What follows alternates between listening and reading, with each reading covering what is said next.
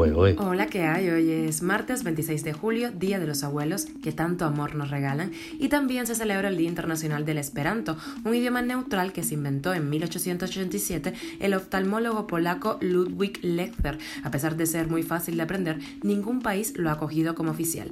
Estas son las cinco noticias que te traemos hoy y una más que te contamos aquí, en Cuba a Diario. Esto es Cuba a Diario el podcast de Diario de Cuba con las últimas noticias para los que se van conectando.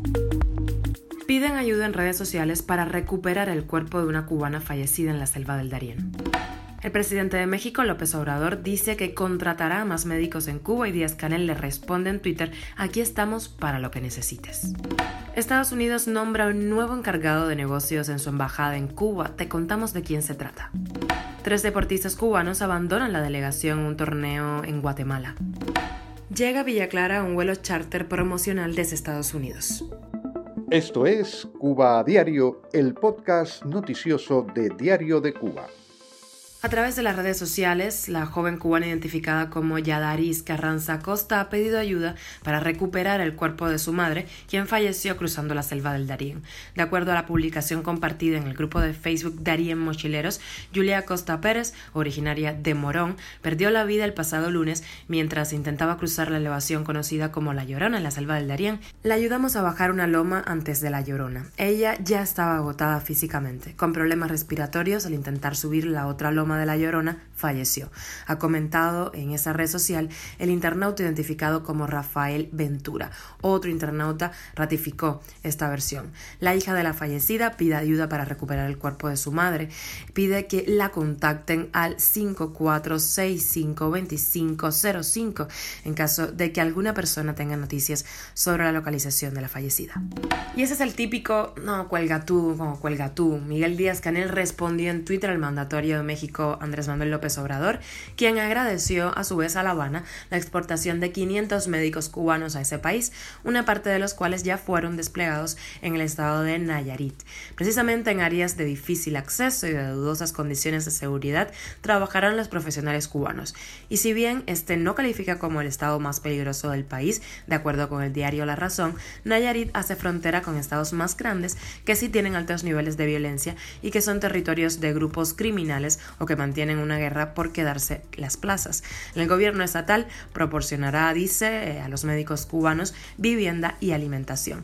Tras las críticas por recurrir a especialistas de la isla, el gobierno mexicano anunció la contratación extraordinaria de más de 14.000 médicos locales, pero solo hubo aspirantes para la mitad de las plazas, bajos salarios, falta de vivienda, la inseguridad y la falta de instalaciones médicas adecuadas son algunas de las razones de los profesionales mexicanos para negarse a trabajar en comunidades apartadas. López Obrador dice que ya tomó la decisión de contratar a más médicos en Cuba y Díaz Canel le responde en Twitter que aquí estamos para lo que necesites. Cuba a diario. Y la Embajada de Estados Unidos en Cuba anunció el lunes la designación de un nuevo encargado de negocios. Se trata de Benjamin Thief, quien asumió el cargo el pasado 14 de julio en sustitución de eh, Timothy Zúñiga Brown, quien habría asumido esa función en el año 2018.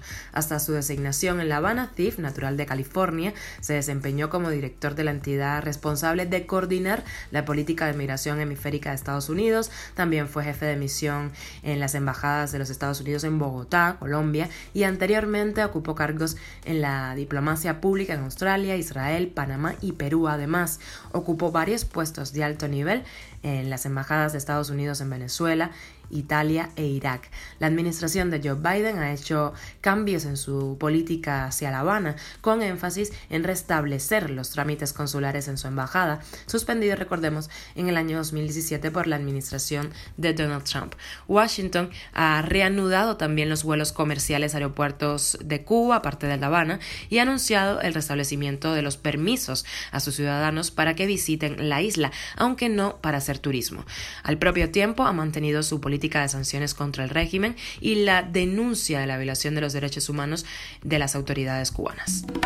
Y parece un déjà vu, tres deportistas cubanos abandonaron la delegación en un torneo de fustal en Guatemala.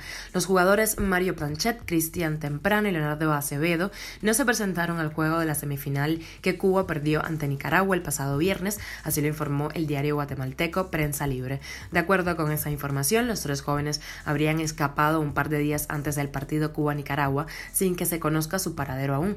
Las autoridades los buscan e intentarán que no logren salir del país. Cuba a diario. Y llega al aeropuerto de Villa Clara un vuelo charter promocional desde Estados Unidos.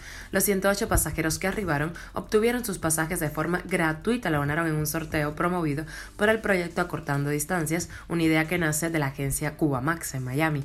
Esos vuelos van a ser operados a través de Aerocuba y son un total de cinco con destino a cada aeropuerto donde se restablecieron las operaciones desde Estados Unidos. Se sortearon 700 boletos para un vuelo a cada provincia y el aeropuerto de Santa Clara estuvo entre los escogidos. Como segundo destino, el primero fue Varadero. Llegamos a las extras. Reino Unido reemplazará a Ucrania como sede para realizar Eurovisión tras la victoria de Kiev en la competición de este año. Recordemos que Eurovisión es el concurso europeo de canto de música más popular en Europa. Y un equipo de científicos estadounidenses ha fabricado una piel inteligente. La han convertido en una pintura que detecta daños estructurales en los edificios, ideal para evitar catástrofes. Esto es Cuba a Diario, el podcast noticioso de Diario de Cuba, dirigido por Wendy Lascano y producido por Raiza Fernández. Gracias por acompañarnos y hacernos parte de tu rutina. Recuerda que estamos contigo de lunes a viernes, seis y media de la mañana en Cuba, muy tempranito por allá, lo sé, doce y media del mediodía en España, en Europa. Estamos en Spotify, SoundCloud, Apple Podcast y Google Podcast, Telegram y también puedes seguirnos en nuestras redes sociales. Yo soy Wendy Lascano, te mando un beso enorme y que tengas un gran martes.